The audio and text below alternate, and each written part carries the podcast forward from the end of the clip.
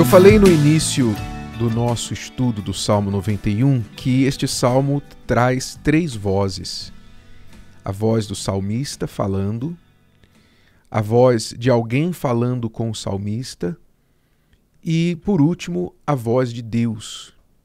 E é exatamente aqui no versículo 14 que Deus assume a voz, assume a palavra e arremata tudo o que foi falado até aqui. Confirma e fortalece tudo o que foi falado até aqui.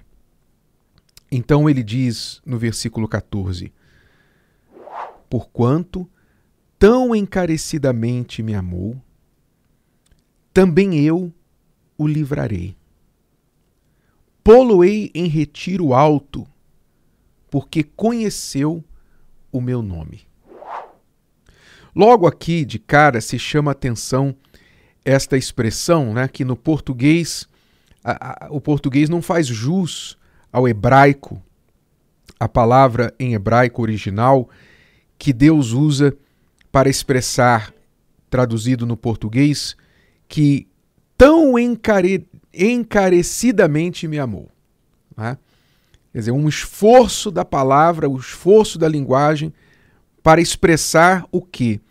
Expressar o que significa no original que o amou com muito amor, se apegou a ele com profundo afeto, mas não um amor simplesmente que expressa sentimento, mas principalmente um amor que expressa lealdade, fidelidade.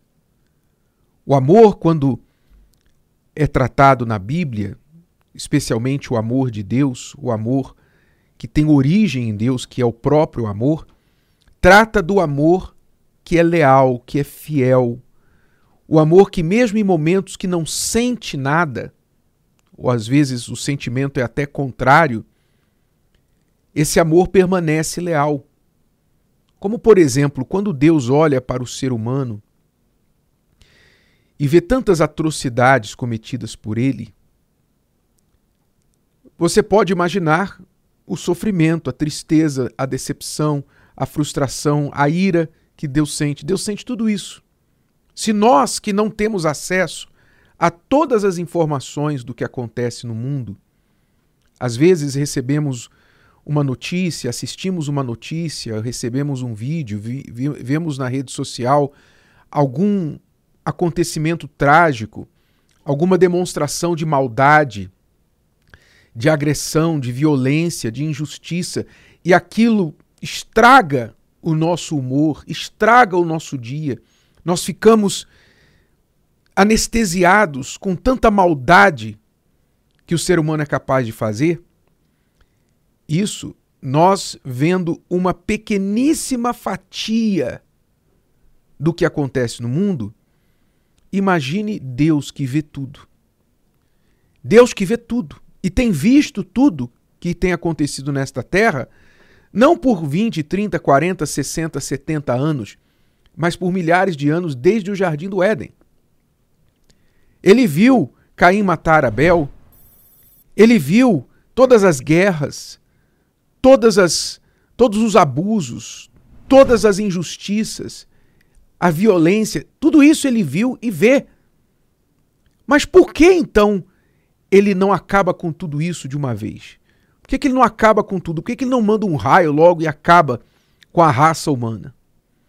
Por causa desse amor leal. Por causa dessa lealdade, dessa palavra que ele empenhou. Ele empenhou a sua palavra. Então a palavra está acima do que ele sente. Ele vai fazer o que é certo, não importa o que. E isso é que é amor de verdade. Amor de verdade não é você sentir isso ou aquilo. Amor de verdade tem sentimentos também. Mas acima de sentimentos tem a lealdade, tem a sua fidelidade à própria palavra, a honra à palavra. Eu empenhei a minha palavra a você, eu vou cumprir a minha palavra até o fim. Não importa o que você faça a meu respeito, o que eu farei a seu respeito é o que eu prometi. Se você merece ou não, se você devolve ou não, eu vou fazer a minha parte. Esse é o amor verdadeiro. Então, quando diz aqui, porquanto tão encarecidamente me amou, também eu o livrarei. Não se trata de um amor barato, de um amor das músicas sertanejas e populares e de, de rock ou de que for, as músicas clássicas. Não se trata desse amor. Se trata do amor que o Senhor Jesus falou lá no primeiro grande mandamento. Diz o texto que um doutor da lei interrogou Jesus para o experimentar, para colocá-lo à prova, fazer um teste, uma pegadinha com ele. E perguntou ao Senhor Jesus assim: Mestre, qual é o grande mandamento na lei? E Jesus lhe disse: Amarás o Senhor teu Deus de todo o teu coração e de toda a tua alma e de todo o teu pensamento. Este é o primeiro e grande mandamento.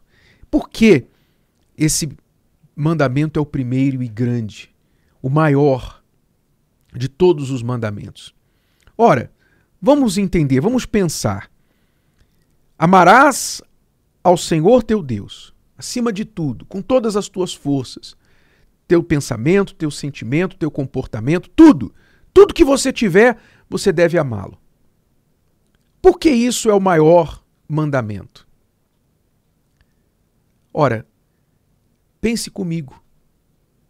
Se você não consegue, se alguém não consegue amar a Deus, que é perfeito, não consegue amar a Deus em toda a sua bondade, perfeição, justiça, como é que alguém vai amar seres inferiores a Deus?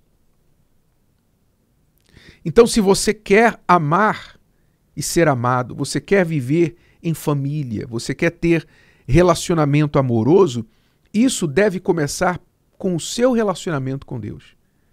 Você deve aprender a amar a Deus, dedicar a Ele o seu amor com todas as suas forças e tudo que você tem em você pois ali você vai conhecer o autor do amor e você vai saber o que é amor de verdade, para que você também possa dar amor a outras pessoas.